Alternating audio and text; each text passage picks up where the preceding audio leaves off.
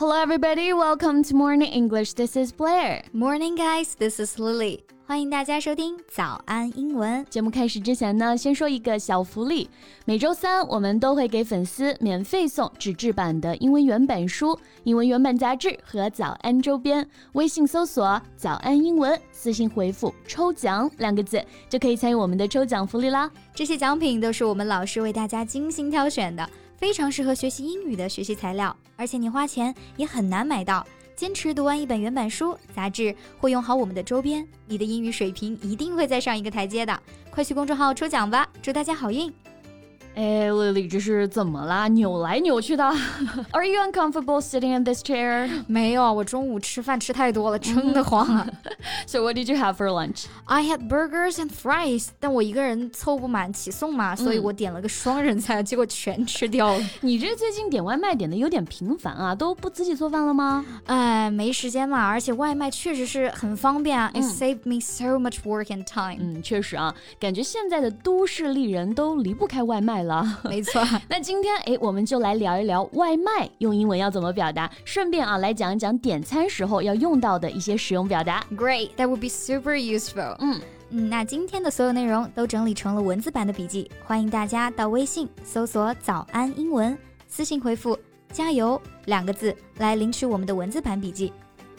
那首先解决一下我们刚刚一直在聊的外卖啊，我们说的外卖其实就是你不需要到店，而是通过网上预约啊或者电话的方式，要求店家把食物送到指定的位置来用餐。Right. So if we want the food to be delivered to our home or another location, we can use the word delivery. This means that we don't have to go to the restaurant ourselves. 嗯，这个 delivery 其实就是等同于快递啊、配送等等。嗯，英国的一家外卖 app 的名字啊就叫 Deliveroo。嗯，那我们现在。在点外卖一般都是在外卖软件上直接点嘛，嗯，但是呢，也有一些比较傲娇的店家啊，只接受电话预订的。那我们可以怎么打电话来订餐呢？来，丽丽给我们演示一下吧。Well, you can say, "Hello, I'd like to place an order for delivery." 你好，我要点一份外卖。Great, you know this reminds me of a meme I've seen，就是讲很多社恐人啊，都特别害怕打电话嘛。那打电话订餐之前呢，要排练半个小时，就是 "Hello, I'm calling from room two five two, and I'd like to order." order a sandwich. 结果电话一通，Hello, I'm sandwich. God have mercy on us introverts. OK，那除了我们刚刚讲到的这种 delivery，还有一种情况啊，是人已经在店里了，但是呢不在店里吃，而是要带走。这种情况我们可以怎么说呢？When we're ordering food, if we want to take it with us and eat it somewhere else, we can use the word take away. This means that we will be eating the food outside the restaurant or somewhere else. 对，在英式英语当中啊，我们用这个词儿 take away；而在美式英语当中呢，我们用这个词儿 takeout. They both mean food that you buy from a shop or restaurant and eat somewhere else, or prepared food that is intended to be eaten off the premises. 所以这两个表达呢都是正确的，用来表示打包带走。嗯，For example, I got some Chinese food takeaway for dinner. 我打包了一些中国菜当晚餐。Or I'm going to bring some takeout menus back home. 我要拿一些外送传单回家。Yeah. Also, if you want to eat outside the restaurant, you can ask for packaging or to go. These two expressions expressions are commonly used in both British and American English. 嗯，packaging 和 to go 在美式和英式英语里面啊都很常见。Yes. Okay, these are some useful expressions. Now let's move on to some menu-related expressions. 来看看一些点餐的时候我们会用到的单词啊，比如说 sides。 S I D E S。哎，乐乐，你能跟我们解释一下这个 sides 是什么意思吗？OK，当我们在菜单上看到 sides 这个单词时啊，它通常指的是配菜或者是小菜。嗯，这些小菜呢，通常是主菜的搭配啊，比方说沙拉呀、蔬菜呀、米饭等等。对，那如果我们点餐的时候想问有没有配菜，就可以说 Does that come with any sides? And there are some other common menu related expressions that we can use when we are ordering food, mm. such as appetizers and entrees. When we see these words on the menu, they usually refer to starters and main courses respectively. 也就是我们说的开胃菜和主菜。Right. Some common example of appetizers include chicken wings, cheese plattered, shrimp cocktail, or bowl of soup.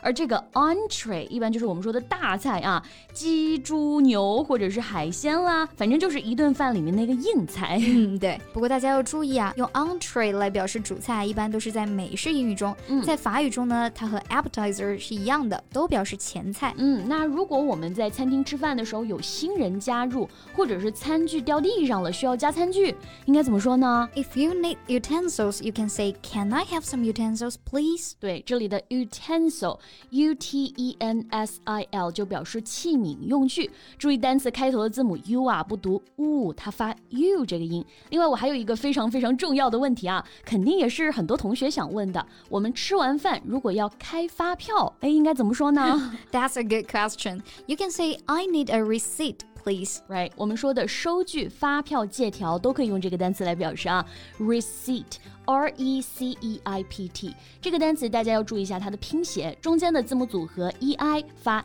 E 的音。那有些同学呢会把它拼写成 I E 啊，那就错了。然后大家注意不要写反了。嗯，那除了这些啊，还有什么是我们在点餐的时候需要知道的呢？Well, I don't know if you have noticed when you go to a restaurant abroad, most of the time the waiter or waitress would check with you if you have any allergies or dietary restrictions. 对我感觉是不是国外人的体质原因啊？ 他们很多人都有过敏特别严重的食物，所以餐厅啊都会特别注意要问一句。那过敏啊，我们就可以用 allergy 这个单词来形容。注意发音的时候，重音在第一个音节，但是当它变成形容词 allergic，重音就变到第二个音节了。Right, but it doesn't have to be allergies. People may choose not to eat certain food for health, cultural, ethical, or religious reasons. 我们可以把这个情况都称之为 dietary restrictions. Right, dietary 是 diet 的形容词形式啊，表示饮食的；restriction 表示限制、约束。合起来呢，就是饮食限制，也就是出于健康啊、文化或者种族、宗教等等原因而不吃或者少吃某些食物。Yeah, there are several types of dietary restrictions, including vegetarianism, veganism. gluten-free diets and low carbohydrate diets。嗯，就像我们说的素食啊，不含麸质饮食，还有现在很流行的低碳饮食，都属于这个范畴。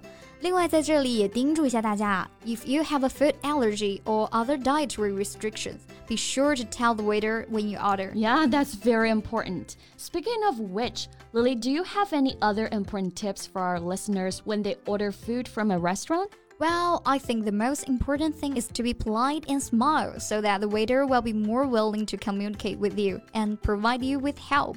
无论什么时候啊，也不管是在国内还是国外啊，最重要的就是保持礼貌，这样服务员会更愿意跟你交流和帮助你的。Yeah, well, that sure is a very helpful tip and a very good ending for today's podcast. 那关于点菜的表达，我们今天就聊到这里了。大家关于这个话题还有什么想说的，都可以在评论区给我们留言哦。